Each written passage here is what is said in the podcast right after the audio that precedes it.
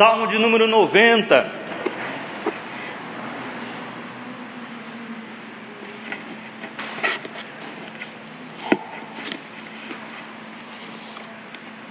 Um dos salmos que tem o versículo mais conhecido, um dos né, versículos mais conhecidos, que todo mundo repete.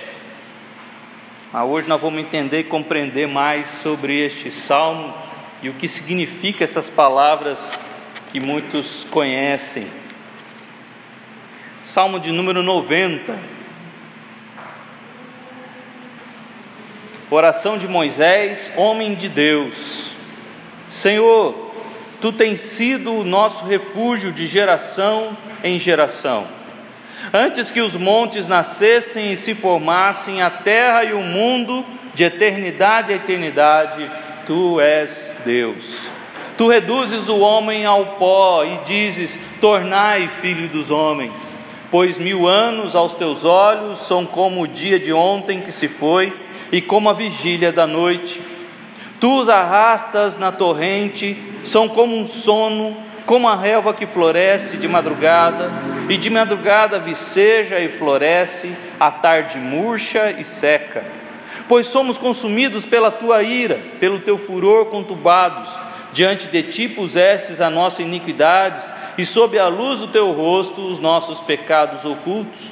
Pois todos os nossos dias se passam na tua ira, acabam-se os nossos anos como um breve pensamento.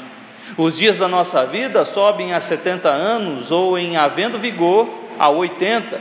Neste caso, o melhor deles é canseira e enfado porque tudo passa rapidamente e nós voamos.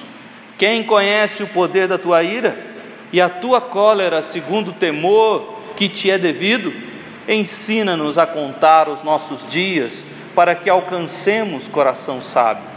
Volta-te, Senhor, até quando? Tem compaixão dos teus servos, sacia-nos de manhã com a tua benignidade para que cantemos de júbilo e nos alegremos todos os nossos dias. Alegra-nos por tantos dias quanto nos tem afligido, por tantos anos quanto suportamos a adversidade. Aos teus servos apareçam as tuas obras, e aos seus filhos a tua glória. Seja sobre nós a graça do Senhor nosso Deus, confirma sobre nós as obras das suas mãos. Sim, confirma a obra das nossas mãos. Amém. Aleluia. Esse salmo é o salmo mais antigo de todos os salmos da Bíblia. Este salmo é o mais antigo de todos, porque ele é do, de Moisés. Né? Então a gente viu aqui vários salmos de Davi, vários salmos dos filhos de Corá, que eram dos, da, da, do cativeiro da Babilônia, vários salmos de outros é, compositores, mas agora aqui é um salmo de Moisés, né? É, pelo menos aqui a gente tem um salmo de mais ou menos mil anos, né? então ah, algo que impressiona. E aqui começa então o quarto livro do livro de, de todo o livro de Salmos, né? Já expliquei isso para os irmãos lá no comecinho, desde o capítulo 1, que o livro de Salmos ele é dividido em cinco livros, né? Foram cinco livros juntados num só. E aqui do Salmo 90 até o Salmo 106 é o quarto livro de, de, de melodias e orações que foram juntadas é, para que a gente tivesse aí o livro dos Salmos hoje na nossa Bíblia. E aqui este salmo que é que o primeiro versículo diz aí oração de Moisés, homem de Deus. Você pode até estar tá se achando estranho, o pastor errou, né? O versículo 1 não é esse aí, não. Mas é que na Bíblia hebraica, na a Bíblia original, o versículo 1 é o que está escrito aí: oração de Moisés, homem de Deus. Se você pegar ali a Bíblia original, é esse versículo 1. Então a Bíblia original, em vez de ter 17 versículos, tem 18, né? Porque o versículo 1 é este aí, aonde diz que essa oração é do profeta Moisés aquele que nós conhecemos lá do começo da Bíblia, do livro de Êxodo até o livro de Deuteronômio. E aí eu quero convidar os irmãos a abrirem lá em Números 13, para que a gente entenda o que está se passando na cabeça de Moisés quando ele escreve este salmo, para que a gente compreenda por que ele está falando sobre vida. E ainda que a gente pense, você pode falar assim, nossa, Moisés está sendo melancólico, aqui está falando de morte, né? toda hora vai morrer, né? que é a brevidade da vida, os pensamentos passam, são como pó, né? mas ele está falando não, não de morte, mas de vida. Mas o que, que aconteceu para que Moisés chegasse a, essa, a esses pensamentos? Números capítulo 13, se você, nós não vamos ler, mas só para você acompanhar a história aí, para você ver o que está passando na cabeça de Moisés neste momento. Capítulo 13 de Números diz aí que o, o povo de Israel estava diante da terra prometida, estava diante de Canaã. Eles já tinham percorrido o deserto durante dois anos e agora eles estão na porta da terra de Canaã, prontos para entrar. E Moisés então envia doze espias que vão ali é, percorrer a terra e vão verificar aquela terra que Deus falou que era a herança deles. No capítulo 13, isso. E aí eles trazem um relatório dizendo: olha, realmente a terra é boa, mas tem gigantes. A gente não vai dar conta daqueles que estão morando lá, não. E aí só Josué e Caleb que são contrários aos outros dez, dizendo que não, vamos lá, Vamos lá, que a terra é nossa, Deus falou que ia dar para nós. Então nós temos que, que, que ir para lá. Olha aí o versículo de número 30. Né? Então Caleb fez calar o povo perante Moisés e disse: Eia, subamos e possuamos a terra, porque certamente prevaleceremos contra ela. Porém, os homens que com ele tinham subido disseram: Não poderemos subir contra aquele povo, porque é mais forte do que nós. Então Caleb e Josué também, é, Josué junto com Caleb tinham o mesmo pensamento: vamos entrar. Mas os outros dez espias, não, a gente não dá conta. Aí quando você vai para o capítulo 14, a gente vê então que toda a congregação é, tenta ir é, sozinha, porque Moisés tinha dado uma repreensão e eles não queriam ir, né? E eles não vão. Só que aí Moisés intercede para o povo: ó, Deus falou agora para vocês, já que vocês não confiaram nele, de que vocês iam conquistar a terra, agora vocês vão ficar no deserto. Vocês vão ficar no deserto mais 38 anos. Então, não era para o povo ir. Por causa do que Deus falou, aí o povo falou: não, se for assim, então nós vamos. Mas Deus falou: agora eu não vou mais. Porque vocês não acreditaram em mim, não confiaram, não tiveram fé que eu dei essa terra para vocês, agora vocês vão ficar no deserto e vão morrer no deserto. A geração que vier que vai entrar na terra. E por 38 anos então, eles vão ficar agora perdidos no deserto, rodando no deserto, né, por causa da falta de fé do povo. E aí tem então Moisés intercedendo pelo povo no capítulo 14, o castigo de Deus por este povo que tentou ir sem Deus, eles tentaram ir e aí Deus castiga esse povo. Quando a gente vai no capítulo 15 agora, nós temos aí agora algumas leis que, que, que Moisés vai trazer ao povo, né? No capítulo 16, nós temos a rebelião de três homens contra Moisés, da, é, Corá, Datã e Abirão, que eles entendem que Moisés, é, por que, que só Moisés vai dirigir o povo? Não, né? nós também somos povo de Deus, nós também temos direito. E aí Moisés fica calado e Deus entra no meio e fala: Eu coloquei Moisés lá, eu escolhi Moisés. Vocês têm que seguir porque eu escolhi ele. E Datã, Corá, Datã e Abirão e mais 250 homens são engolidos então. É, Deus abre uma fenda no chão e engole esses homens. E depois o texto ainda vai dizer que mais 30, pessoas, 30 mil pessoas morreram naquele dia por causa desta rebelião que eles fizeram. Tudo isso no capítulo 16. Veja que Moisés está vendo tudo isso. Está vendo o castigo de Deus, está vendo a ira de Deus, está vendo gente morrer uh, por causa da, da desobediência, por causa de rebeldia. No capítulo 17, eles fazem uma prova, Deus faz uma prova para mostrar para o povo: ó, eu escolhi, eu estou mostrando para vocês que eu escolhi. E aí a, a, a vara de Arão, né, o bordão de Arão ali, floresce no meio dos doze né, 12 varas ali, só de Arão floresce para mostrar, olha, é da tribo de Levi que vai vir o sacerdote, né, não é qualquer um. E aí vem então no capítulo 18 os deveres dos sacerdotes, né, os dízimos que os levitas deveriam dar. No capítulo 19, a gente tem as águas purificadoras aqui, que eles vão usar isso aqui para é, se limpar de alguns do mal, do castigo que Deus deu a eles, então essas águas iam ajudá-los a se purificar de todo o mal e toda a desobediência que eles estavam tendo aqui. E no capítulo 20, vem então a morte de Miriam, que Miriam também se rebela é, contra Moisés, né? É, e é, lá atrás, no capítulo 12, e agora no capítulo 20, ela morre. Morre de, de lepra, né? porque ela foi desobediente a Deus. Moisés viu a morte da irmã, por causa da sua desobediência e rebeldia também. Mas também no capítulo 20, a gente tem a morte do irmão, a morte de Arão.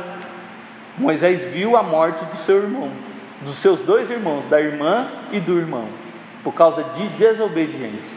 Né? Mas no capítulo 20 também nós temos aí a rebeldia de Moisés, ao em vez de dizer para a rocha né, que ela tinha que trazer água, ele vai lá e bate naquela rocha para sair água. A água sai, mas Deus dá um castigo para é, para Moisés, dizendo: Você vai ver a terra, mas você não vai entrar na terra.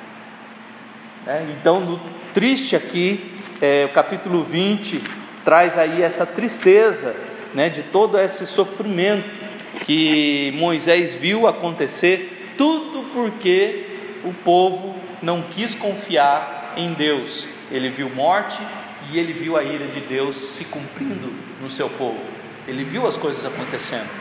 E aí, diante desses acontecimentos, logo depois desses acontecimentos, Muitos creem que então Moisés compõe este Salmo 90 para mostrar aqui o, como o homem é breve, como a vida do homem é breve e que Deus continua sendo eterno.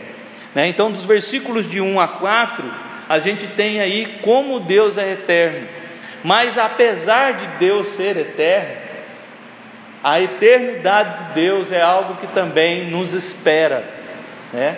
Você pode até achar estranho isso, mas aqueles que vão ressuscitar vão viver como?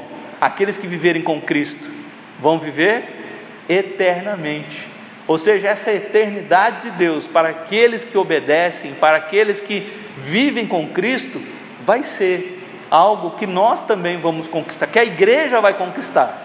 Dentro da igreja, aqueles que ficarem fiéis com o Senhor também vão viver essa eternidade. Olha só o que, que ele diz: Senhor, tu tens sido nosso refúgio de geração em geração. Alguém aqui conheceu a Abraão? A Abraão? Alguém conheceu Adão? Alguém conheceu Davi? Gostaríamos muito. Ou então o próprio Moisés, né? É... Nós conhecemos os nossos pais, os nossos avós, aqueles que tiveram o privilégio de também conhecer o bisavós, né? Os tataravós, muito raro alguém conheceu, né? É, esses, essas, né, essas pessoas todas, partes da nossa família, e aqueles que viveram com Cristo, que tiveram a oportunidade de conhecer a fé e a fé é, cristã, estão hoje com Cristo, estão vivendo a eternidade estão nesta, estão já re, é, realizando o sonho de ver Cristo, de ver todos esses homens que viveram pela fé. Né? E aqui ele diz o que? Senhor, tu tens sido nosso refúgio de geração em geração. Ou seja, o mesmo Deus que nós adoramos hoje, boa noite. O mesmo Deus que nós adoramos hoje é o mesmo Deus que gerações passadas também adoraram. Ele não mudou. Ele continua sendo o mesmo Deus. Versículo 2: Antes que os montes nascessem, formassem a terra e o mundo, de eternidade a eternidade tu és Deus. Mais longe ainda, de que esta eternidade de Deus veio antes da formação do mundo, como a gente vê em Gênesis capítulo 1. Você vê lá começo da história da humanidade, começo da criação de tudo isso que existe que nós conhecemos. Deus já existia antes disso tudo. Deus já era antes disso tudo acontecer. Antes de nós virmos a existência antes desse mundo vir a existência, Deus já existia. Deus já era Deus. Né? Então não é só nas gerações, mas também antes da criação do mundo, Deus já está presente. Versículo 3: Tu reduzes o homem ao pó e dizes: Tornai filho dos homens. O que, que ele está querendo dizer aí com, com, com o versículo 3? De que o homem é limitado, que assim como em Gênesis capítulo 3, versículo 19, diz, o Deus disse para Adão: Você foi feito do pó e ao pó tornarás. Mas Deus só disse isso por causa do pecado, depois que o pecado entrou no mundo. Antes do pecado, era para Adão estar lá no jardim do Éden. Ou seja, se não houvesse entrado pecado no mundo, nós conheceríamos Adão. Nós conheceríamos quem foi Adão, se ele permanecesse obediente a Deus e não tivesse comido do fruto. E mas como ele entrou, como o pecado entrou no mundo, então agora ele diz: você é pó e você vai tornar para o pó. Ou seja, é uma realidade. É, muitas pessoas no mundo falam assim: a única certeza que nós temos da vida é que não vamos morrer, né? Todo mundo, muita, eu já vi um monte de gente falar isso. A única certeza que a gente tem na vida é que nós vamos morrer. É a única certeza, porque o resto, tudo pode mudar. Tudo pode mudar. Né? Ah, vou viver na, na, em Jacareí a minha vida inteira. Hum, não sei. Né? A gente não sabe. Às vezes pode acontecer alguma coisa que venha levar a gente para outra cidade, para outro país. Ah, eu vou é, viver é, a minha vida inteira com a minha esposa, com meu marido. Quem disse? Nós não temos certeza de nada. Amanhã pode acontecer coisas que venham mudar todas as circunstâncias. Ah, aqueles que amam os filhos, né? Ah, eu nunca vou largar meu filho. Você não sabe. Você não sabe o que ele vai ser no futuro, o que ele vai fazer no futuro. Você não tem domínio sobre a vida dele. Ou seja, tudo pode mudar na nossa vida. Ah, eu vou trabalhar nessa empresa a minha vida inteira. Não pensa em mudar nunca de lugar. Não sabemos. A gente não manda no governo. A gente não sabe se os empresários vão sustentar, manter aquela empresa aberta por muito tempo, por causa do, do governo. Ou seja, a gente não sabe de nada, a gente não tem controle sobre tudo, mas Deus tem controle sobre nossa vida. E a única certeza que a gente tem por causa do pecado é que um dia a gente vai morrer. Uma vez, né, já falei isso para os irmãos, né, uma, né, uma, uma tia da Jane já disse isso: eu não vou passar pela morte, né? Deus vai me livrar disso e Ele não vai deixar que eu morra. A fé dela cria nisso. Só que que tipo de fé é essa? Sendo que a palavra de Deus diz que nós vamos morrer. É uma fé ingênua, é uma fé ignorante, é uma fé não bíblica. Porque a Bíblia mesmo diz que do pó nós viemos e por pó tornaremos. Não tem como escapar da morte. Romanos capítulos, Romanos capítulo 3 diz que o salário do pecado é a morte. Nós somos pecadores? Somos. Então nós vamos colher esse salário, não tem como fugir. Tu reduzes o homem ao pó e dizes: Tornai-vos filhos dos homens. Uma outra interpretação também do versículo 3, muito interessante, e é aqui também que eu quero trazer aos irmãos uma reflexão sobre a vida cristã e a vida com Cristo, é que em Cristo nós temos uma nova perspectiva da morte. Porque em Cristo, o que, que ele disse para Marta e Maria ali em João capítulo 11? E que Maria cria, e que Marta cria. O que, que ele diz lá? Eu sou a ressurreição e a vida. Ah, Jesus, eu sei que no último dia ele vai ressuscitar. Eu sei. Marta falou. Ou seja, a crença deles de que por causa da fé em Jesus, no último dia Deus ressuscitaria os mortos. E isso Paulo também vai nos ensinar em 1 Coríntios capítulo 15, de que se nós não cremos na ressurreição, a nossa fé é vã. A nossa fé é vã. Ou seja, quando ele diz aqui, quando Moisés diz: Tu reduzes o homem ao pó e disse: Tornai-vos filhos dos homens, alguns também creem que esse tornar é: você vai para o pó, mas você vai tornar, você vai voltar. Porque o tornar aqui no original é volta, volta ao Filho do Homem. Ou seja, a ressurreição é algo que nos espera. Ainda que a morte seja uma certeza, a ressurreição também. Só que só ressuscita quem estiver com Cristo agora. Vai ter o privilégio da ressurreição. Ah, os outros também vão ressuscitar? Sim, mas vão ressuscitar para a condenação. Aí vai ser um problema sério. Né? Porque verão não a glória e, e a, a beleza do céu, mas a tristeza e a condenação do inferno. Isso que é o mais terrível de tudo. Né? Então, tornai-vos filhos dos homens, pois mil anos aos teus olhos são como o dia de ontem que se foi, e como a vigília da noite. Interessante que aqui Pedro também vai pegar essa palavra em 2 Pedro capítulo 3, uh, ah, versículo 8, mas de uma outra forma é, diferente vai interpretar, mas aqui o, a ideia é a mesma, de que para Deus o tempo não é igual ao nosso. A gente tem um calendário controlando o nosso tempo, e cada dia que passa, cada um de nós percebe a diferença com o ombro, né? vai percebendo as rugas, os cabelos brancos, né? a força do corpo que vai diminuindo, né? A visão vai escurecendo. A gente vai sentindo no corpo que cada, cada vez que o tempo vai passando, não é mais igual ao ontem. Né? E aqui ele está falando o quê? Que para Deus nada mudou. Mil anos aos olhos de Deus são como o passado, são como ontem mil anos, né? Pois mil anos aos teus olhos são como ontem. Você lembra de ontem?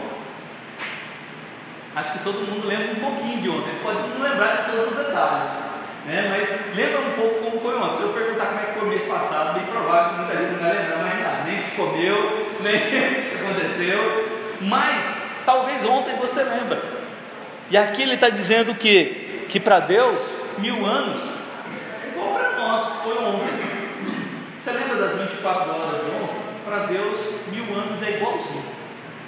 Né? E até muito mais. Mas outra realidade, ele diz o que também? São como o dia de ontem que se foi, e como a vigília da noite.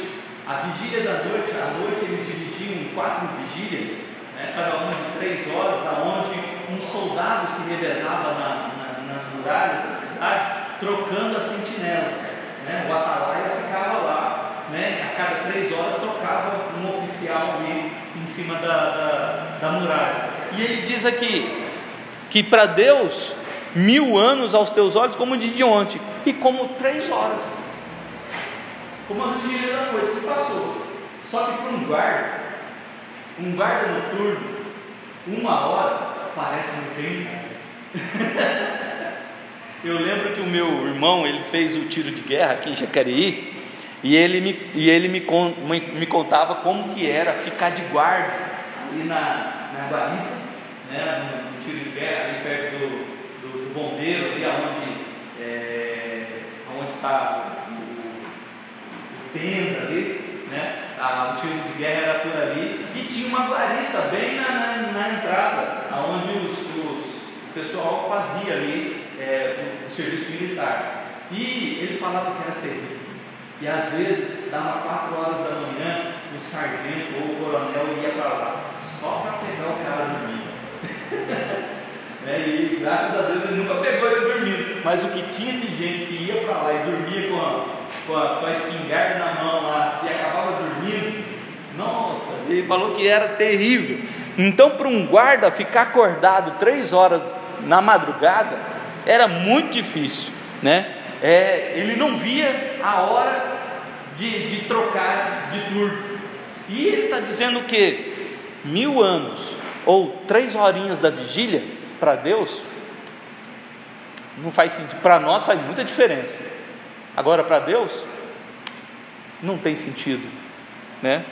E ele está colocando aqui então dos versículos de 1 a 4, de que Deus é eterno, mas também que essa eternidade nos espera, né? que essa é eternidade. Para quem reconhece esse Deus que é eterno, essa eternidade também nos espera, ainda que aqui nessa terra nossa, nossa vida seja breve. Dos versículos de 5 a 12, agora, a parte maior, ele vai mostrar por que, que a nossa vida é breve. Tu os arrastas na torrente, são como um sono, como a relva que floresce de madrugada, e de madrugada viceja e floresce, à tarde murcha e seca. Versículos 5 e 6. Ele coloca aí duas, é, três é, é, figuras para assim, para associar com a nossa vida. Primeiro, ele diz aí que nós somos arrastados na torrente. A nossa vida é tão breve e a nossa vida é tão frágil que é como um dilúvio que leva tudo embora num piscar de olho. E eu não preciso nem lembrar do, do, do dilúvio de Noé.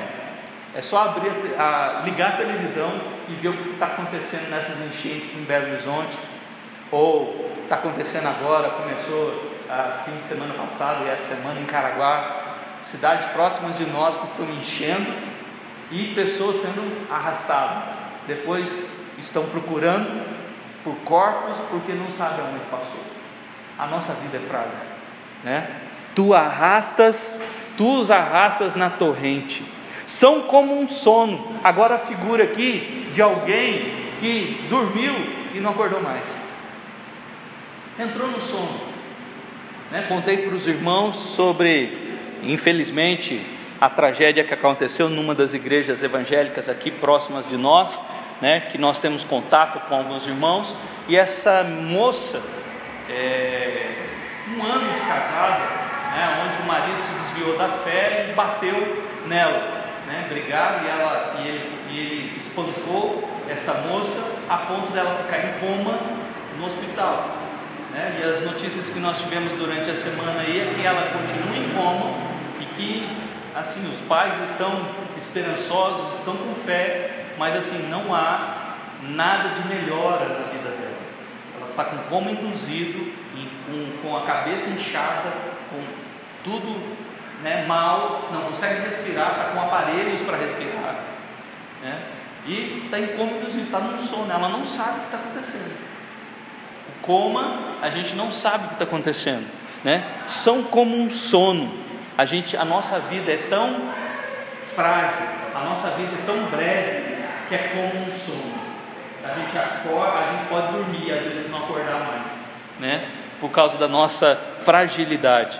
E o terceiro, nos versículos 5b até o 6, a ideia da relva que floresce de manhã, mas que à noite já murchou. Tem algumas é, plantas ou relvas ou ah, ah, partes de, de, de, de gramas né, em Israel, no deserto de Israel, que de manhã ela floresce e por causa do, do, do calor do sol ali, à tardezinha, quase à noite, ela já queimou. E ela já, num dia, num dia, ela cresceu, ela nasceu na, na madrugada, no finalzinho da madrugada, chegou quase no final da noite, no comecinho da noite, ela já queimou toda, ela já morreu. Né? Então, é esse sentido que ela dá aqui, que, que Moisés dá aqui, mostrando para nós: a vida é frágil, a nossa vida não é. Nós não somos igual o super-homem. A gente gostaria muito, né? A gente vê esses filmes de super-herói, vê Mulher Maravilha, vê o super-homem, vê, é, é, sei lá, aqueles montes de de herói lá que bala, pega, né, bala no fura, é, cai de prédio de, de 20, 30, 40, 50 andares e fica em pé. E às vezes a gente pensa que a nossa vida não, vamos dar conta do negócio. Não dá, né? Não dá. Às vezes uma leve depressão pode levar alguém ao suicídio, porque a nossa vida é frágil. Né? A nossa vida é frágil. E ele diz isso aqui. Agora, do versículo 7, e ele vai repetir constantemente até o versículo de número 11, ele vai falar que não só a nossa vida é frágil, mas que também Deus, pela sua ira, também nos tira a, nos tira a vida. A gente poderia ter muito mais tempo de vida, mas por causa da ira, nós perdemos esse tempo. Pois somos consumidos pela tua ira e pelo teu furor conturbados Diante de ti puseste a nossa iniquidade, e sob a luz do teu rosto, os nossos pecados ocultos. A ira de Deus pode fazer a gente perder a vida. A ira de Deus tira o nosso tempo de vida, tira a nossa, aquilo que nós poderíamos ter é, mais, mais tempo. E o que, que ele diz aqui que, que, que traz a ira de Deus? O versículo 8 diz: Diante de ti puseste a nossa iniquidade, e sob a luz do teu rosto os nossos pecados. O que faz a ira de Deus se manifestar na nossa vida é os nossos pecados. Os pecados que não são confessados, os pecados que não são corrigidos, os pecados que não são perdoados, Deus vem com ira. Deus vem com ira sobre nós. E às vezes, em algumas circunstâncias, tirando a nossa própria vida. Então, Deus, é, pela sua ira, também nos livra, que é o que aconteceu, como eu acabei de mostrar para os irmãos no capítulo 20 de Números. Por causa da rebeldia de Miriam, ele tirou a vida de Miriam. Por causa da rebeldia de Arão, ele tirou a vida de Arão. Por causa da rebeldia de Moisés, ele disse: Moisés, você não vai entrar na terra. Por causa da rebeldia de Corá, Datã e Abirão, eram homens de 40, 40, 50 anos. Não eram homens velhos, idosos que já estavam na hora de morrer. Eram homens jovens ainda, novos, mas que se revoltaram contra a ordem de Deus, contra o desejo de Deus, e Deus tirou a vida deles ali, né? Do povo de Deus, nós estamos falando de povo de Deus, não estamos falando de outros povos, nós estamos falando de gente do povo de Deus, que foi castigada pela ira de Deus. Versículo de número 9, ele ainda continua nisso, pois todos os nossos dias se passam na tua ira, acabam-se os nossos anos como um breve pensamento. Quanto tempo dura um pensamento? Você já pensou nisso ou não? é até redundante, né? Pensar no pensamento. Né? Uma vez ah, é, tinha algumas piadas sobre isso, né? é, falando que o pensamento é muito mais rápido do que até a própria luz, né? porque você vai no interruptor e acende, mas na, o pensamento já foi, antes mesmo de acender a luz, né? porque você já pensou que ela já estaria acesa. E, e eles colocam que o pensamento é muito mais ágil, mas quanto tempo dura um pensamento? Depende do que você vai pensar. Tem circunstâncias que o pensamento dura tanto tempo. Às vezes, alguns males na nossa vida ah, a gente é, fica com aqueles pensamentos e que não são resolvidos e que vão durar muitos anos. E outros que, ó, num piscar de olhos, se você pensou, mas depois já era, você nem lembra mais. Né? Mas alguns pensamentos, por exemplo, no, no, eu lembro no seminário, um dos pastores é, de, de, aconselhamento bíblico nos, nos mostrando que na lua de mel uma mulher ficou magoada com o marido na lua de mel.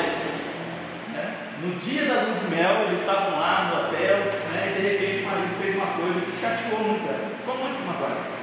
E ela guardou aquela mágoa 30 anos. 30 anos, remoendo aquilo na cabeça. E depois de 30 anos, quando ela foi conversar com o pastor, que aí ela contou o que aconteceu.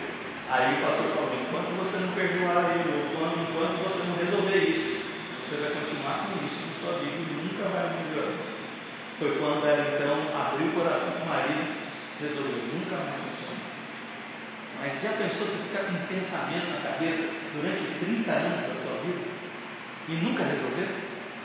Porque eu decidi, eu estava magoado e decidi que não ia perdoar não ia cumprir o que Jesus ensinou, que é perdão.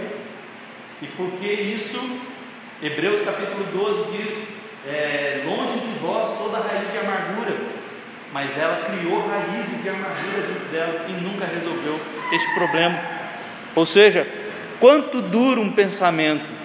A ira de Deus, acabam-se os nossos anos como um breve pensamento. Os dias da nossa vida sobem a 70 anos ou havendo vigor a 80. Neste caso, o melhor deles é canseira e enfado, porque tudo passa rapidamente e nós voamos. Ainda que Moisés já aqui já está é, com, com seus 80 anos, ele ficou 40 anos no Egito, depois ele ficou 40 anos em Midian, E agora ali, ele tá, deve estar nos seus 82 anos. E ele vai ter mais 38 anos pela frente. Ele vai morrer com 120 anos, como Deuteronômio 34 vai nos mostrar. Então aqui, Moisés vai ter muito mais tempo do que ele está falando. Mas, fora ele, fora Josué, que vai viver 110 anos, depois os homens de Deus não passam mais, mais do que isso. Davi morre com 70 anos. Salomão, com seus 60, 70 anos também. E nenhum desses homens de Deus vai, vai viver tanto tempo. E aqui, ainda que ele tenha os seus 82 anos, e ele vai ver muita coisa acontecer diante dele, ele sabe que o dia dele vai chegar. Ele sabe que ele não é eterno. Ele sabe que a sua hora vai chegar. Mas ele coloca aqui algo é, espiritual e também algo direcionado de Deus, de que o homem vai viver um seu limite, não mais como no tempo de Noé, nos seus 900 anos, 800 anos, ninguém mais viveu esse tempo. Depois de, de Abraão, ninguém mais viveu esse tempo todo. E aqui uh, ele estava falando que o homem vai ter um limite de vida, de que o que passar disso vai ser só canseira e enfado. Ainda tem alguns mais né, agraciados né, que passam além dos 80. Né? Falei para os irmãos que a minha sogra está lá em, em Belo Horizonte cuidando da mãe. A mãe dela está com 89 anos, né? mas está com Alzheimer, não lembra mais de ninguém, não lembra dos filhos, não lembra mais é, é, das coisas que fazia. Ela era da igreja presbiteriana por muito tempo lá em Belo Horizonte, da sétima igreja presbiteriana, e não lembra mais, não lembra dos hinos, não lembra da palavra. Lembra. Triste.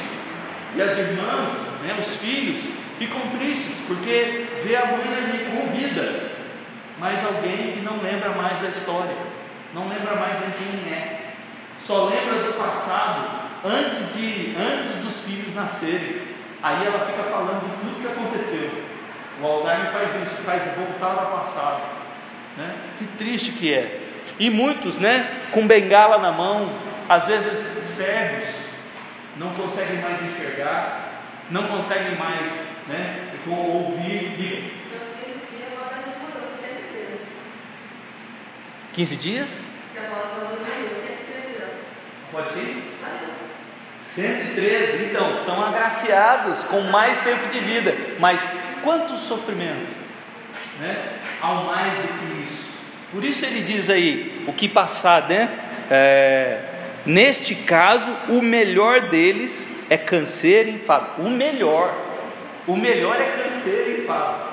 Quando a gente olha isso aqui, vai, então, se isso aqui é o melhor, eu não quero desse melhor, não. Mas ao homem foi dado esta, de certa forma, essa, é, este, é, este limite e também este castigo por causa do mal que ele resolveu, que ele escolheu para a sua vida. E isso é triste. Tudo, porque tudo passa rapidamente e nós voamos. Quando Moisés está querendo colocar aqui que tudo passa rapidamente, é que nós contamos a nossa vida em anos 70, 80. Pô. Agora, você já fez uma. É, chegando em casa, deixa você curioso. Transforma a sua idade em dias para você ver quantos dias você já viveu. É, eu estava fazendo minhas contas em casa, agora eu já tenho mais ou menos 16 mil dias, mais ou menos. Né? Quando a gente olha assim, poxa, 16 mil, pô, é muitos dias, né? E Deus nos dá o quê? Anos ou Ele nos dá dias? Nós precisamos melhorar a nossa concepção de vida, né? E parar de fazer conta de anos, de cada ano, porque um dia para Deus é muita coisa, ou é, ou é menos. Né? Para nós pode não valer nada, mas um dia e Deus nos deu a graça de viver o presente. O passado não tem como corrigir, e o presente é nosso. Agora o futuro a Deus pertence. Nós não. Então a gente não vai mudar nada no futuro futuro, o que Moisés vai colocar para nós com relação ao futuro, que nós vamos ver do versículos de 13 a 17, é que o futuro é nosso aliado, não nosso inimigo, como muita gente pensa, né? O tempo está passando e eu estou só perdendo, estou só perdendo, porque nós temos que aproveitar o presente, o dia de hoje. O dia de porque o amanhã está nas mãos de Deus. Eu não sei o que vai acontecer amanhã. Né? E muita gente fica fazendo planos e não tem problema nenhum, não é pecado fazer planos. Né? E Deus também fala: o coração do homem pode fazer planos, Provérbios fala isso. Mas da boca do Senhor vem o que vai acontecer. Dos lábios do Senhor vem o que realmente vai acontecer. Ele que decreta o futuro da nossa vida. Se eu vou viver 113 anos, é Deus que assim permitiu. Né? É Deus que assim permitiu. E assim a gente tem que pensar a respeito disso, né? sobre como Deus tem dado vida para nós, mas tem dado vida para hoje. Para hoje. Versículo 11. Então, diante de tudo isso que a ira de Deus, ele fala da ira de Deus no versículo 7, pois somos consumidos pela tua ira. Versículo 9, pois todos os nossos dias se passam na tua ira. Agora no versículo 11, quem conhece o poder da sua ira? E a tua cólera segundo o temor que te é devido? Ele está observando tudo que está acontecendo no meio do povo e está vendo quem pode segurar Deus, quem pode afastar a ira de Deus para que a gente possa viver um pouco mais. Quem pode fazer isso? E aí ele vai começar a então, versículos de 12 em diante, colocar diante de, de Deus esta oração, como no versículo 1, oração de Moisés então, agora, diante dessa reflexão que ele faz da vida, da eternidade de Deus e da brevidade do homem por causa do pecado, por causa da sua fragilidade, ele coloca agora, no versículo 12, o seu pedido de oração: Ensina-nos a contar os nossos dias, para que alcancemos coração sábio. Se eu quero viver bem, se eu quero viver em paz, se eu quero viver longe da ira de Deus, eu preciso ter um coração sábio um coração sábio que do Corá, Datã e Abirão não tiveram, um coração sábio que, que Miriam e Arão também não tiveram, um coração sábio que faltou em Moisés por um pouquinho de momento. Ele foi um homem, grande homem de Deus, e até o, o texto que diz, né? Oração de Moisés, homem de Deus. E todos nós somos de Deus, homens e mulheres de Deus. Mas quando falta sabedoria, Deus continua sendo Deus. E não é porque a gente recebeu o título de homem de Deus, mulher de Deus, é que nós não vamos, vamos, vamos ficar de fora deste povo. Nós precisamos saber contar os nossos dias para alcançar um coração sábio, um coração que compreende e percebe a, o poder de Deus e a sua, e, e a sua autoridade sobre todos nós. Eu não determino e não mando em Deus. É Deus quem controla e dirige todos os, toda a vida. Ensina-nos a contar os nossos dias. Olha o versículo 9. Olha como ele vai colocando, ensina a contar os nossos dias. Versículo 9 ele coloca o que? Pois todos os nossos dias se passam Versículo 10: Os dias da nossa vida sobem a 70 anos. Veja que ele está sempre voltando a essa questão dos dias, de que nós precisamos saber lidar com esse com o dia que Deus deu. Hoje Deus nos deu este dia e pela graça dele, como Tiago capítulo 1 vai nos ensinar, uh, Tiago 1 ou Tiago 2 falhou a memória agora, de que tudo que nós vamos fazer é se Deus quiser. Se Deus quiser. Né? Um diz, vamos fazer aquilo, vamos para a cidade, vamos colocar aquilo outro. Não. Se Deus permitir, não vamos fazer isso ou aquilo. Se Deus quiser, eu vou para aquele lugar. Se Deus permitir, estarei lá. Se Deus, se Deus assim permitir. A gente sempre tem a arrogância de achar que nós controlamos a nossa vida, que é, a gente vai e vem como, quando e onde a gente quer. Mas na verdade, se Deus não vai na nossa frente, nós não temos controle de nada. E aqui, então, nós precisamos dessa sabedoria para entender a nossa vida e observar a vida de uma maneira diferente. Ele continua seu pedido no versículo 13: Volta-te, Senhor, até quando? Tem compaixão dos teus servos. Agora ele fala: Senhor, volta. Aqui a ideia do volta, Senhor, é volta para nós o teu, o teu rosto. E o tem compaixão é: se o Senhor estava com ira, afasta a tua ira. Então, em vez de falar afasta a tua ira, ele fala tem compaixão. Olha para o teu povo, como o Senhor falou que ia cuidar de nós, então cuida, porque só o Senhor, nós não vamos conseguir, não. Ninguém tem poder para ir contra a tua ira, como ele já colocou no versículo 11: quem conhece o poder da tua ira? Ninguém. Então, Senhor, tem compaixão de nós, é o único pedido que a gente pode fazer, é o único, a única oração que a gente pode fazer diante de lutas. É triste quando a gente encontra um povo evangélico hoje que diz: Eu determino que Deus tem que fazer isso, eu digo que Deus tem que fazer isso, eu falo, Deus, em nome de Jesus, vai faz isso agora, cura agora. Quem diz? Quem sou eu para dizer para Deus o que Ele tem que fazer, o que Ele não? Como Paulo, Romanos 11, quem foi o conselheiro de Deus? Quem disse para Deus? Aí no capítulo 9 de Romanos, Paulo vai falar: terem misericórdia, quem quiser, quiser ter misericórdia. Eu ajo e faço do jeito que eu quero, e não é o homem que? E às vezes tem muitos crentes, às vezes arrogantes, que querem determinar e dizer para Deus o que ele tem que fazer, o que ele não tem que fazer, a hora que ele quer fazer ou a hora que ele não quer fazer.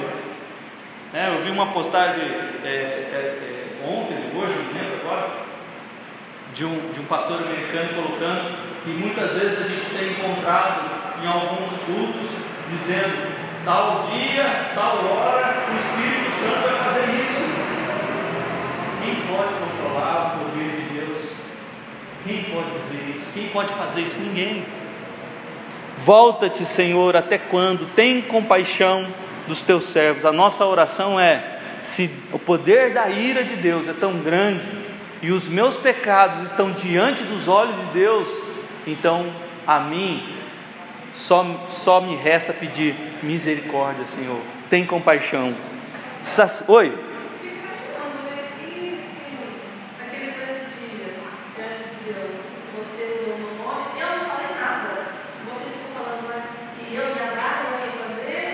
Exatamente.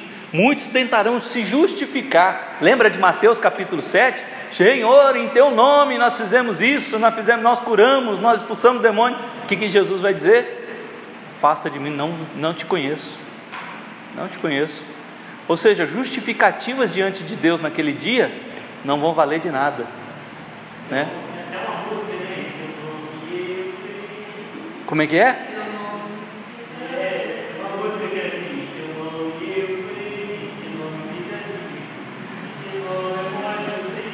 Exatamente.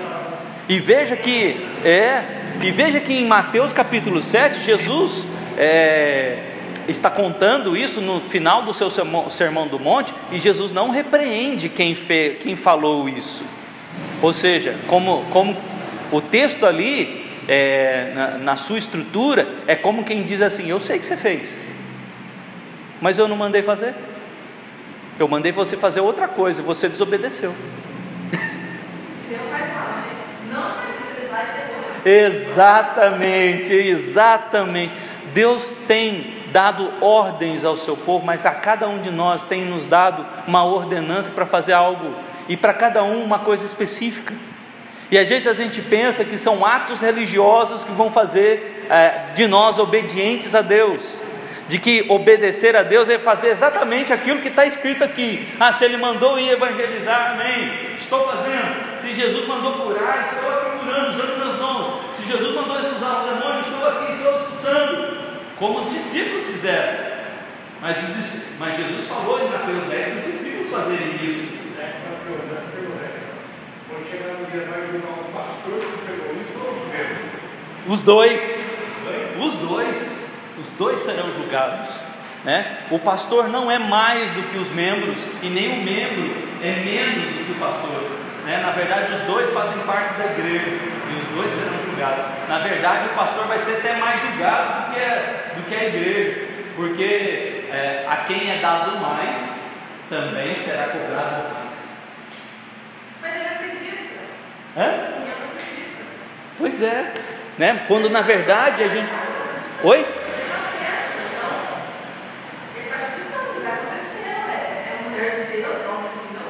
Exatamente. Né? Quando na verdade, por exemplo, Moisés, qual era a função de Moisés? Qual é a ordem que Deus deu para Moisés? Liberta o meu povo e leva para a terra prometida. Era só isso que Moisés tinha fazer. No meio do caminho, você vai ensinar minhas leis para eles. E ele ensinou. Era isso que Moisés tinha fazer. Ele cumpriu o que Deus determinou. E às vezes a gente fica, não, eu tenho que fazer isso, eu tenho que fazer aquilo outro, eu tenho que fazer. Quem disse? Nós que colocamos isso na nossa cabeça. Que temos que fazer, temos que fazer. Mas Deus ordenou. O que Deus ordenou especificamente para nós fazer? É isso que nós temos que aprender. Né? Por exemplo, é, eu nunca imaginei ser pastor. Nunca imaginei. Né? Eu lembro que com 19 anos eu sonhava que estava no culto. Sonhava, né? mas era um sonho comum. Mas nunca imaginei que um dia ia para o seminário. A- E a minha esposa, eu casei, eh, tive esse sonho com 19 anos, com 21 anos me casei, e a minha esposa falou: Eu não, não, não sonhei ser esposa de pastor. né? Quando foi com, ah, eh, com 30, 35 anos, não tive como, no pior momento da minha vida, onde eu trabalhava em São Paulo, né, Deus me chamou e falou: vai para o seminário, vai para o seminário. Ah, seminário, nesse momento, eu já tive tanto momento bom aí para ir para o seminário, né? Agora, e aí eu saía, acordava de manhã, 5 horas da manhã para ir trabalhar, para ir para São Paulo, né? chegava às 7, trabalhava, saía 4 horas da tarde de São Paulo, chegava no seminário 7 horas da noite, saía do seminário 10 e meia e ia para casa. Chegava em casa umas 11 e meia da noite. Ia ver esposa, minha filha, só 11 e meia da noite. Para dormir? Não, tinha que fazer os trabalhos do seminário. e aí ia, ia dormir duas horas, três horas da manhã. Vocês sabem que eu pedia isso para minha vida? Não, mas Deus chamou. Deus chamou. Tem que fazer. E agora eu fiquei eu falei, igual Moisés, ah, manda outro, manda outro, vai mesmo, 3 e 4. Moisés, não, Senhor, manda outro, manda outro. Até a hora que Deus falou, para Moisés, é você mesmo e pronto, acabou, você vai. Ou seja, a gente pode até protelar, mas tem algum trabalho que Deus ordenou fazer, é você mesmo, não tem como. Né? Algumas pessoas ficam questionando, por exemplo, né, por causa da Júlia é, ficar numa cadeira de rodas. Né, algumas pessoas falam: que Deus é esse que colocou a menina na cadeira de rodas?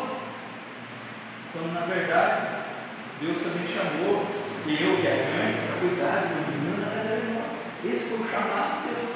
Agora ninguém consegue ver isso como um chamado de Deus. Deus não deu para qualquer pai. Deus deu para quem ele achava, quem ele achava, quem ele sabia que cuidaria dela. Filhos não são herança do Senhor, então ele dá àqueles que, para quem ele quer. Né? Então a gente tem que olhar tudo nessa vida como obra de Deus e não só o ato religioso. Vir para o culto é o que Deus quer para a minha vida. Ok, isso aí faz, deve fazer parte da sua vida como escovar o dente. É parte da sua vida. Agora, tem obras específicas que Deus vai nos chamar para cumprir aquela função e não vai ser outro, vai ser você. Igual Moisés. Vai ser você e não vai ter outro para fazer isso. Né? E algumas obras dessas vai acontecer, independente se você quer ou se não quer. Deus vai te colocar lá. Né? Paulo, é, Paulo que matava crente, o que, que Deus fez com Paulo? Paulo, eu quero você. Né? Todo mundo fala de livre-arbítrio, aquele negócio todo, nessas brincadeiras todas de livre-arbítrio. Onde estava o livre-arbítrio de Paulo? Né? Ou seja, as nossas próprias vontades caem no pé quando o poder de Deus, a que quer usar na nossa vida. Né? Então, qualquer coisa né, é, que aconteça nessa vida, Deus vai usar a nós como seu instrumento da maneira que Ele quer. da maneira que Ele quer, para fazer aquilo que Ele desejou.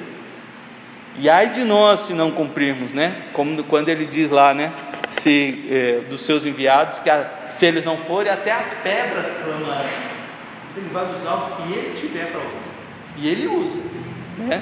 Ah, porque Ele é Deus. Então, volta-te, Senhor, e tem compaixão dos teus servos. Versículo 14: Sacia-nos de manhã com a tua benignidade para que cantemos de júbilo e nos alegremos todos os nossos dias. Olha, de novo os nossos dias. Sacia-nos de manhã, ele está bem provável que ele está pensando aqui no maná, que o maná vinha de manhã. Né? Todo dia de manhã, lá com o orvalho, o maná estava lá para o povo comer. Então, bem provável que ele está pensando aqui, Deus, sustenta a nossa vida. E, e Deus continuava sustentando, mesmo com a ira de Deus vindo ali, com Miriam, com Datã, Abirão e Corá, com, com Arão, e, e, naqueles dias ali onde o povo não entrou na terra e ficou mais 38 anos ali no deserto, 38 anos o povo ficou, mas Deus sustentou. O maná continuou sendo derramado. O povo não passou fome. O problema é que o povo não deu devido valor ao maná. O povo achou aquilo lá nojento. O povo tinha nojo do maná, porque queria voltar para o Egito para comer as carnes. Né? Deus sustentou o povo mesmo na sua rebeldia. Deus cuida mesmo diante dos pecados. Né? Deus continuou guardando. Por isso ele está pedindo que Deus, diante de tudo isso que aconteceu, continua saciando a nossa é, com a tua benignidade. Afasta a ira e traz a bondade do Senhor para nós, porque a gente está chorando. E o que, que, que Moisés quer? para que cantemos de júbilo e nos alegremos. Te afasta de nós a tristeza, os ma esses dias maus, a gente quer que os nossos dias sejam dias alegres. Versículo 15: Alegra-nos por tantos dias quantos nos têm afligido. Ou seja, se no passado o Senhor nos afligiu, que daqui para frente seja alegria. Alegra-nos, Senhor, porque se a gente olhar para trás é só choro. Mas a partir daqui, Senhor, nos dá alegria. E essa oração de Moisés foi respondida, porque a gente só vê no livro de Josué, a gente só vê vitória. A gente vê Josué se alegrando com o povo e, e, e, e o povo recebendo as suas heranças, recebendo a sua terra, e o povo alegre e feliz de ter conseguido entrar na terra.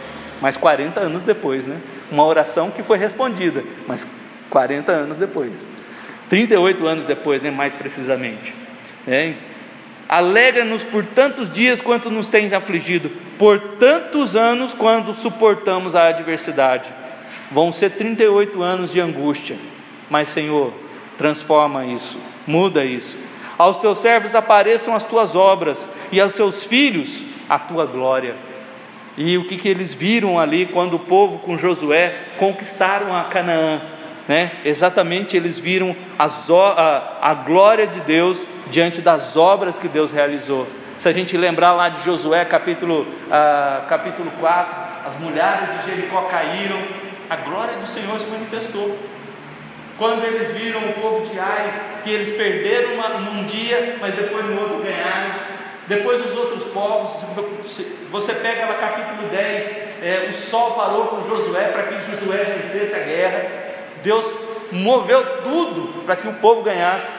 E depois, acho que capítulo 11 de Josué, a gente vê lá a lista de todas as, as cidades ou, ou tribos e nações que Josué venceu.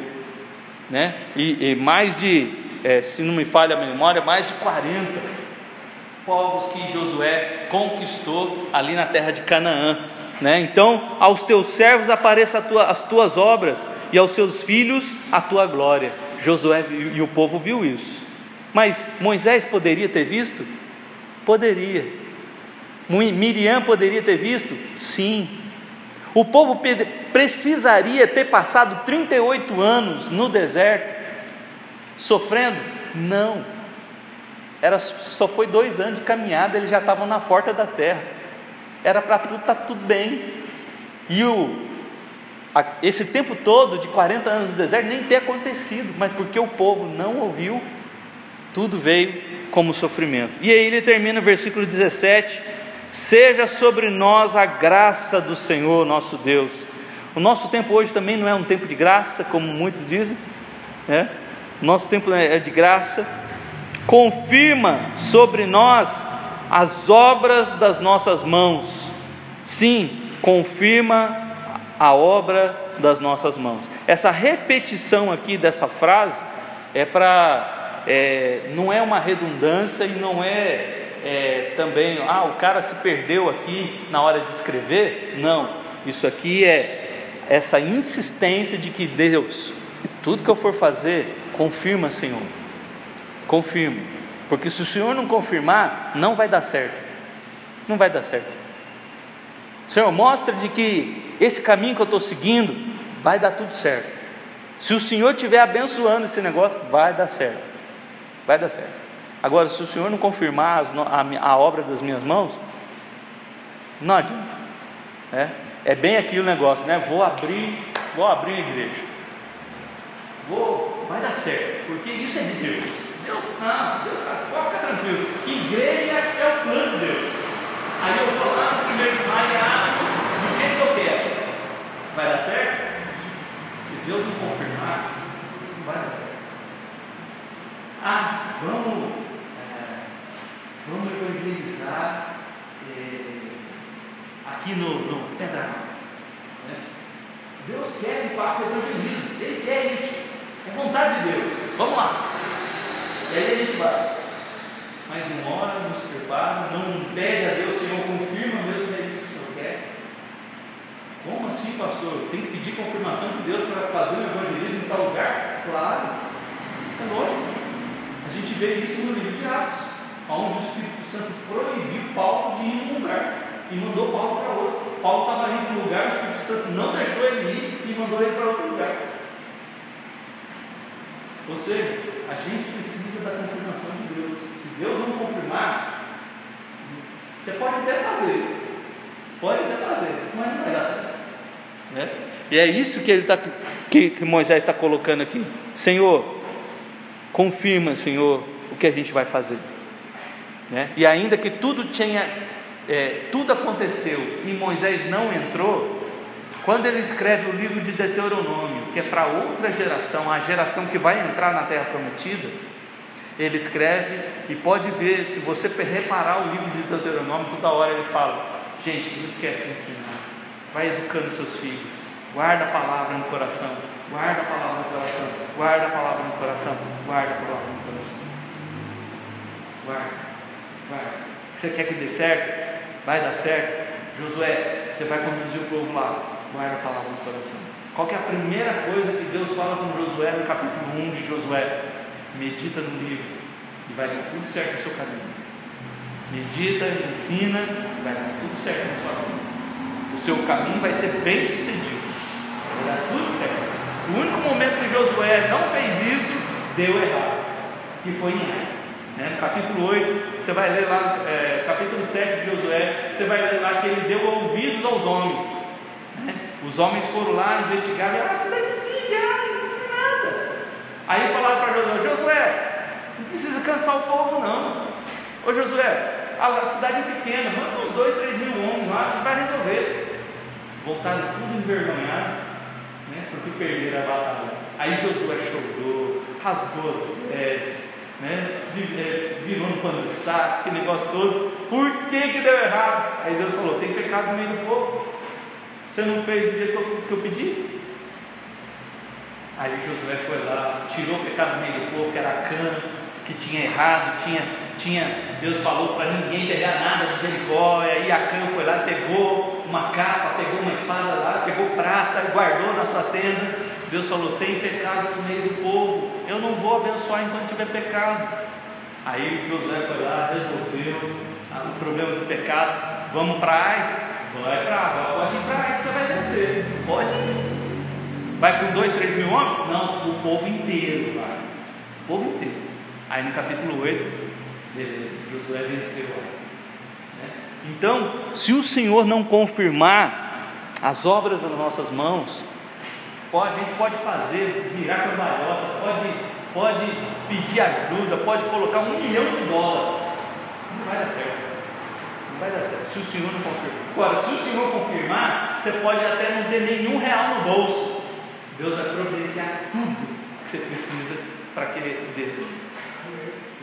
É assim que Deus age. Quando há uma confirmação do Senhor, ah, tudo dá certo na nossa vida. Então, essa oração de Moisés é algo que nos impressiona para a gente olhar para a nossa vida e ver: poxa, vale a pena é, eu ter Deus dirigindo a porque a minha vida é frágil, mas se Deus estiver à frente, tudo posso naquele que me foi. Fala, Daniel, você está querendo falar? Essa, essa parte de Jeremias, até o que fala que até as crianças que nasceram na geração dele ficaram velhas, e até quando eles morreram, eles morreram temente a Deus. Sim. Imagine capítulo 14 de Números, um jovem de 20 anos entrou na terra prometida e tinha quanto? Depois de 38 anos. Tinha quase 60. Né? Então ele entrou na terra com 60 anos. Caleb tinha 45 anos quando ele era espia e viu a terra, lá em, em Números 13. Quando ele conquistou a terra, ele estava com 85. E ele disse para Josué: Josué, me dá minha herança aqui, porque eu estou com o mesmo vigor que eu estava lá 45 anos atrás. O homem com 85 anos estava no vigor da vida ainda, pronto para lutar. né?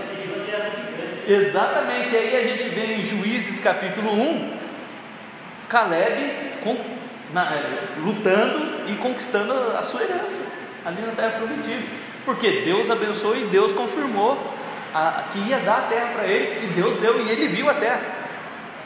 Né? Dos, dos, dos, dos 12 espias, só Josué e Caleb entraram, porque o capítulo 11 diz que neles havia um espírito diferente diferente dos demais.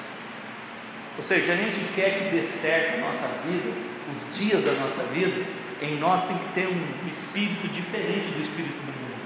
Enquanto você vê alguns irmãos falar, ah, não vai dar certo, o espírito que sai em nós fala, dá certo. Se Deus confirmar, dá certo. Você crê nisso ou não? Então ora ao Senhor nesse sentido, né? Peça para Deus, Deus ensina a contar os meus dias de uma maneira sábia. Se eu quero que a minha vida dê certo, se eu quero que o meu casamento dê certo, se eu quero que o meu emprego dê certo, se eu quero que, a, que, a, que a, a, minha vida financeira dê certo, se eu quero que a minha saúde dê certo, Senhor, me ensina com sabedoria a contar os meus dias. É. Ah, uma vez, um, um, médico falou isso para mim, médico cristão. Né? Falou que uma vez no, consultório dele foi um, um senhor, já com seus 70 anos, e esse senhor é, fumava, bebia, e ele falou para o médico assim: ah, ah, doutor, eu queria tanto ver meus netos casando, eu queria ver meus netos dando certo na vida. O médico falou, virou para ele e falou: Você pode ver, tem condições de ver. Basta largar os vícios. Basta largar a bebida, basta largar esse Agora, se você continuar fumando, daqui a dois anos você não tem mais pulmão, você não vai ver seus, seus netos casando. Você não vai ver. Ou seja, a gente quer, a gente tem desejo de coisas boas, mas a gente não faz aquilo que é necessário para tê-las. Né? Então, a, a gente precisa ter sabedoria ensinar, ensina, Senhor, a contar os nossos dias de maneira que a gente alcance um coração sábio. Sem sabedoria, a gente vai dar só cabeçada no mundo. E essas cabeçadas vão trazer só desgraça para vida e não graça. Né? E aí a gente fica tudo frustrado com Deus porque as coisas deram errado. Mas deram errado por quê? Por causa de Deus? Não. Por nossa causa mesmo. Né? Porque a gente não foi sábio em em contar esses dias de maneira é, como a Bíblia nos ensina a fazer. Né? Então, que Deus nos ajude e nos abençoe para que este Salmo 90 não fique só na Bíblia, mas que seja algo que é, transforme o nosso jeito de ver a vida, de tomar decisões durante a vida, né? durante as 24 horas do dia, não durante a nossa vida que a gente não sabe quanto tempo tem. Não é dessa vida que que Moisés está falando, mas é da vida dos 24 horas do dia, né? da onde a gente tem que ter coração sábio para tomar decisões sábias e fazer a coisa certa, que tragam bênçãos para a nossa vida, aonde Deus vai falar, eu confirmo, seja abençoado. Amém? Vamos orar? Santo Eterno Deus, Pai, Tu és sábio, Senhor, e eterno. As gerações, ó Deus, passam e o Senhor continua mesmo. Nós, ó Deus, sabemos que o mal que impera neste mundo, a morte entrou no mundo por causa do pecado, e agora, ó Deus, somente quando Cristo vier, a morte será aniquilada, será destruída, porque Apocalipse nos garante isso, de que a morte vai ser lançada também no lago do fogo, ou seja, o nosso maior inimigo, ó Deus, a morte, como Paulo nos ensina em 1 Coríntios 15: onde está a morte, a tua vitória? Nós veremos, ó Deus, a, a, a derrota da morte quando Cristo vier. Mas enquanto esse dia não chega, enquanto Cristo não vem, ela ainda impera, ó Deus, nos nossos dias. A nossa vida é subjugada, ó Deus, muitas vezes pela morte, mas em nome de Jesus, ajuda-nos a olhar, ó Deus, a nossa vida de maneira diferente. Não contar, ó Deus, os nossos anos, mas contar ó, os nossos dias que o Senhor tem nos dado. Ao acordar pela manhã, lembrar de Lamentações capítulo 3, as misericórdias do Senhor se renovam a cada manhã. E ó Deus, lembrarmos também do Salmo 90, sacia-nos, ó Deus, pela manhã, ó Deus, aonde nós temos uma mesa e aonde nós podemos tomar o café da manhã, porque o Senhor providenciou, porque o Senhor sustentou a nossa vida e tem sustentado, tem cuidado de nós e nada tem nos faltado. A prova disso que nós estamos aqui hoje à noite. E podemos, ó Deus, adorar ao Senhor, podemos cultuar, ó Deus, porque o dia inteiro passou, tanta coisa aconteceu. Trabalhamos, ó Deus, alguns estudaram, os nossos filhos estiveram na escola, alguns, ó Deus, ah, ficaram em casa, ah, fizeram os afazeres domésticos, tiveram que sair, pagar contas, voltar, tiveram que fazer outras coisas, foram fazer visitas, muitas coisas aconteceram e nós chegamos agora à noite e podemos estar aqui. E tudo isso, ó Deus, o Senhor confirmou as obras das, no das nossas mãos. O Senhor confirmou e como podemos com, é, verificar isso? Porque nós estamos ainda aqui. O Senhor ainda não tirou a nossa vida. O Senhor ainda não disse que a nossa vida estaria concluída, porque nós estamos aqui nesta noite. Ou seja, o Senhor confirmou as obras das nossas mãos desse dia. E nós pedimos a Deus, amanhã é o próximo dia, amanhã é uma novidade, amanhã não sabemos o que vai acontecer, mas em nome de Jesus nós pedimos a Deus, volta, Senhor, para nós, tem misericórdia, tem compaixão de nós, ó Deus, dos teus servos. E nos ajuda. Esteja diante de nós, conduzindo os nossos passos, conduzindo a nossa vida, os nossos dias, porque nós não sabemos quantos nós ainda temos. Nós não sabemos, ó Deus, o dia da nossa morte. Nós não sabemos, ó Deus, como será. Nós não sabemos, ó Deus, quando virá, o que vai acontecer naquele dia.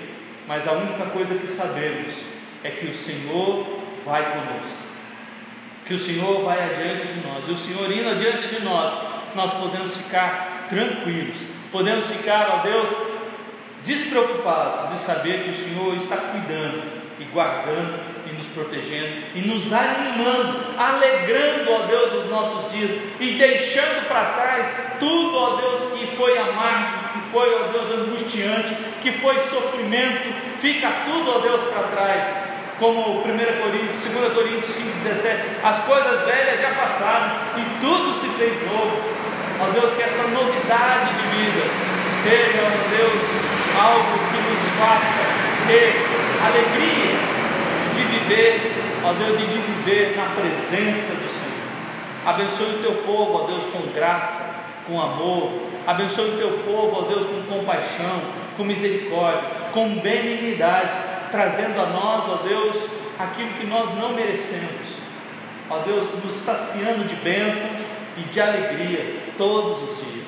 Ajuda-nos, ó Deus, e que em meio às dificuldades venhamos a lembrar, ó Deus, de que nós precisamos do Senhor em todo momento. Em nome de Jesus que eu te peço, abençoe o teu povo, a tua igreja. Amém.